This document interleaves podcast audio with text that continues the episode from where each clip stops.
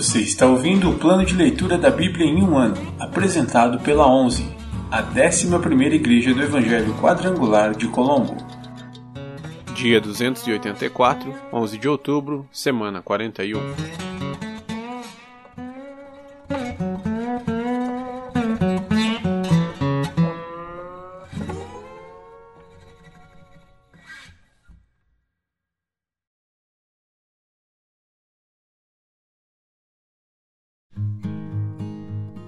Livro de Apocalipse, capítulo 11 As duas testemunhas.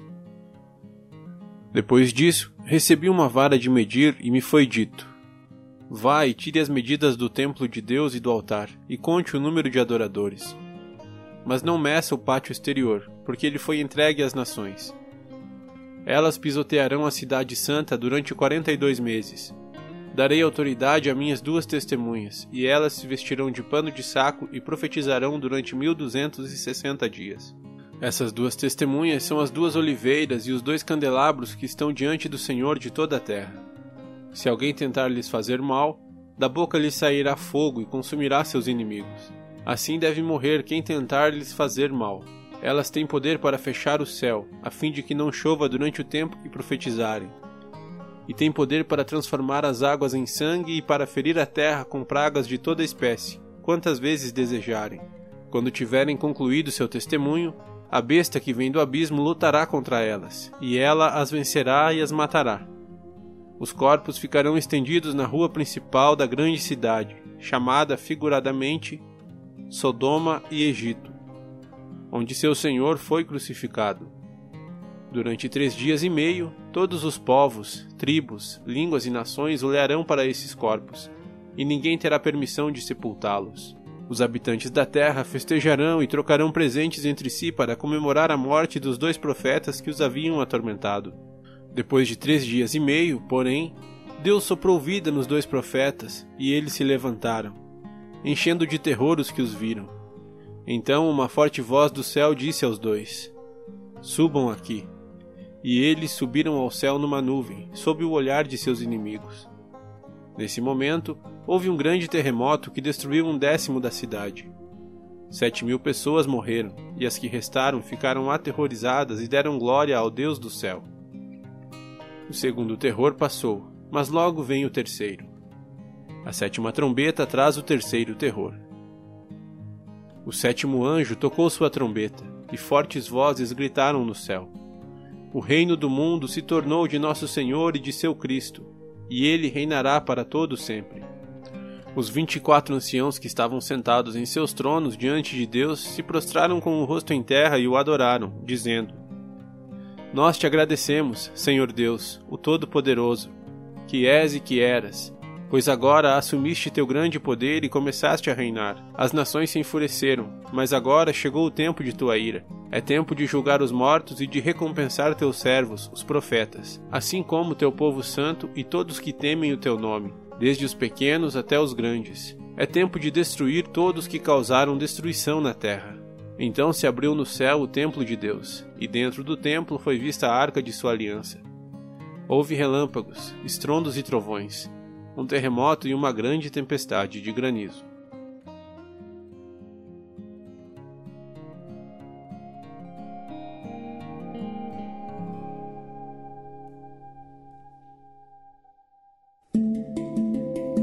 Antigo Testamento Livros históricos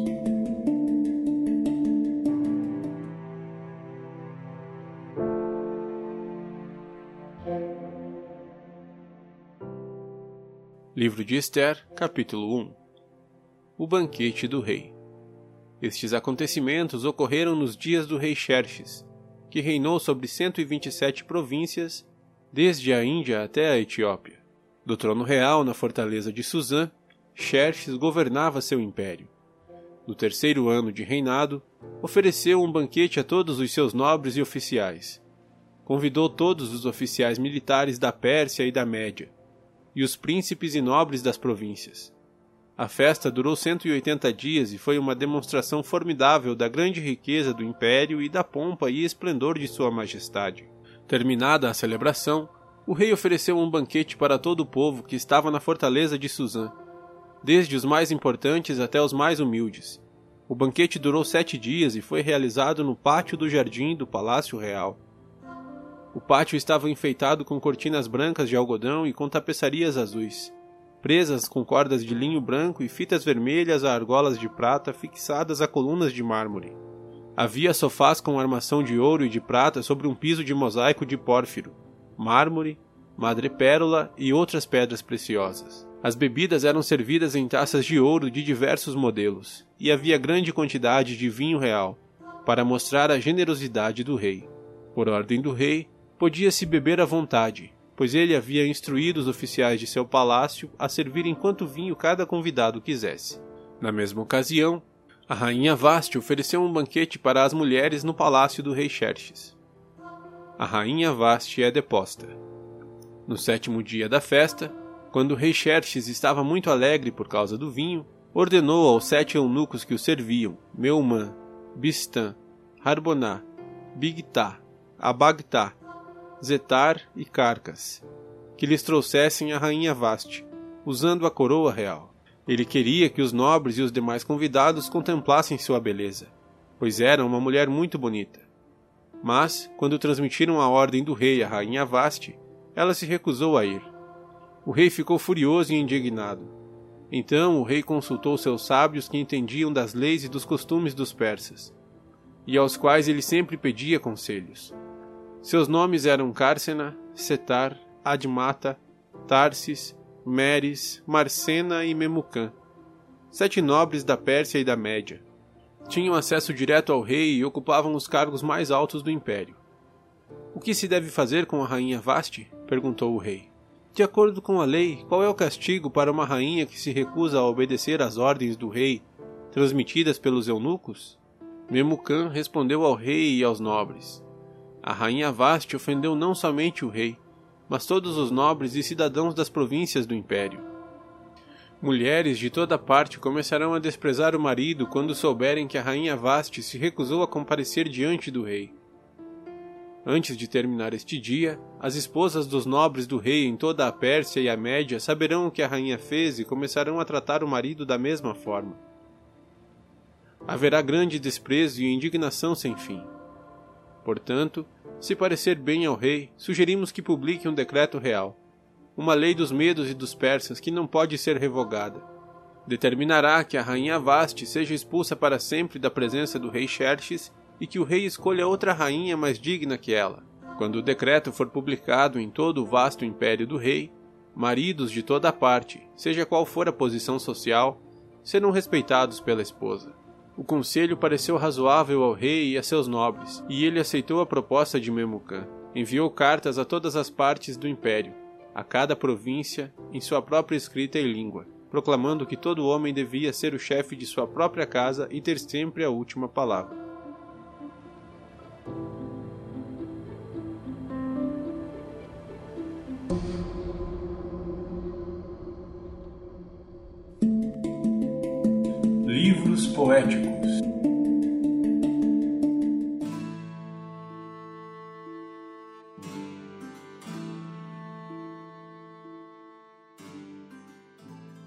Livro de Salmos, capítulo 105, versículos do 1 ao 25. Deem graças ao Senhor e proclamem seu nome. Anunciem entre os povos o que ele tem feito.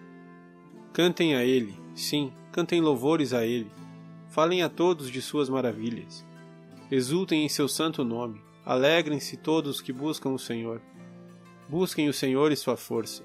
Busquem sua presença continuamente. Lembrem-se das maravilhas que ele fez, dos milagres que realizou e dos juízos que pronunciou.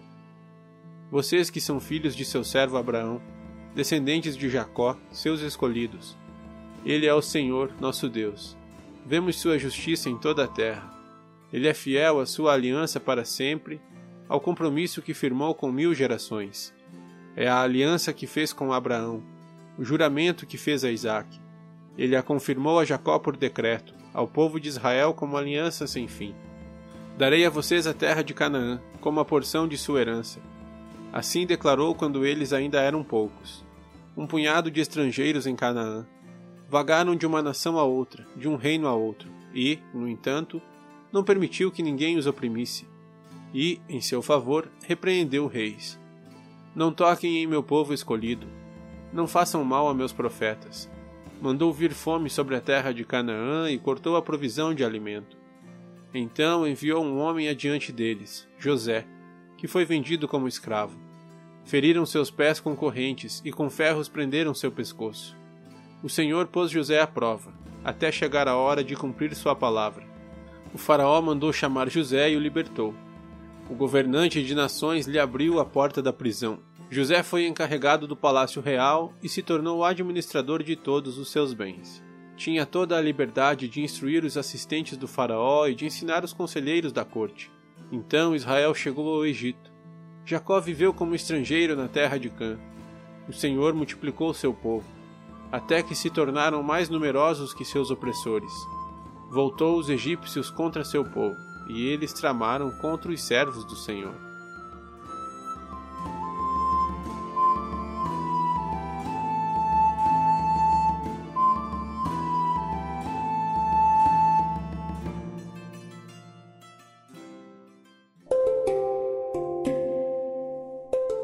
Versículo da semana.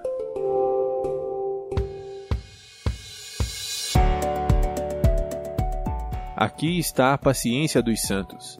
Aqui estão os que guardam os mandamentos de Deus e a fé em Jesus. Apocalipse 14, 12. Aqui está a paciência dos santos. Aqui estão os que guardam os mandamentos de Deus e a fé em Jesus. Apocalipse 14, 12. Aqui está a paciência dos santos. Aqui estão os que guardam os mandamentos de Deus e a fé em Jesus. Apocalipse 14, 12.